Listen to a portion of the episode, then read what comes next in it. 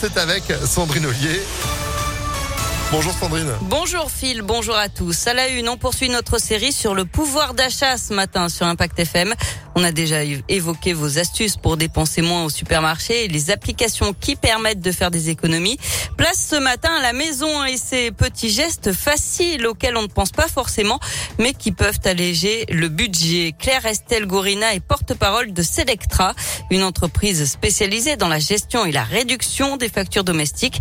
Elle propose plusieurs astuces pour réduire ses dépenses. On va du côté de la cuisine. Il faut savoir que si vous mettez un couvercle sur une casserole au moment de la cuisson pour euh, porter par exemple à ébullition de l'eau, ça utilise 25% de kilowattheure en moins que si vous n'utilisez pas de couvercle. Dans votre logement, euh, bien faire attention aux luminaires, donc euh, privilégier euh, les LED plutôt que les ampoules classiques. Ça consomme vraiment moins de kilowattheure au, au quotidien et on estime que les appareils en veille, ça représente 10% de la consommation des foyers. Euh, une petite astuce, c'est de mettre tous les appareils qui sont en veille sur une même multiprise munis d'un bouton pour pouvoir tous les éteindre d'un coup. Et tous ces petits appareils que vous n'utilisez pas et qui sont en veille, ça utilise un peu d'électricité, donc il vaut mieux y faire attention. Et pour les fortes chaleurs, privilégiez un ventilateur. Il consomme jusqu'à 62 fois moins que la clim. N'hésitez pas à placer devant des bouteilles d'eau gelée ou des chiffons imbibés d'eau très fraîche pour rafraîchir la pièce.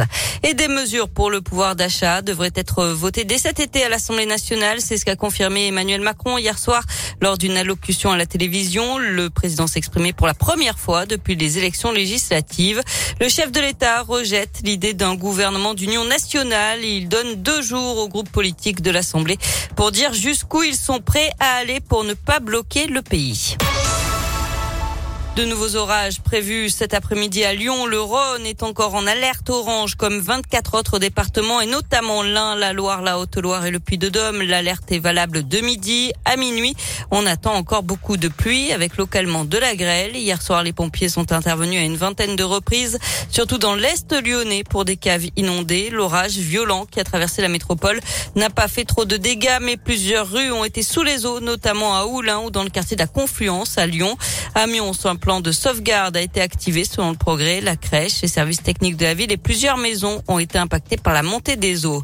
Et dans la Loire, ce sont des grêlons de la taille d'une boule de pétanque qui sont tombés autour de Rouen. Les pompiers ont été appelés près de 800 fois avec près de 400 interventions et une centaine de pompiers mobilisés. Ils vont d'ailleurs reprendre les bâchages ce matin et mener des opérations de reconnaissance avec des drones pour cartographier les zones sinistrées. Et puis en bref, un véhicule retrouvé mardi avec plusieurs impacts de balles à Villeurbanne. Il n'y avait heureusement personne à l'intérieur.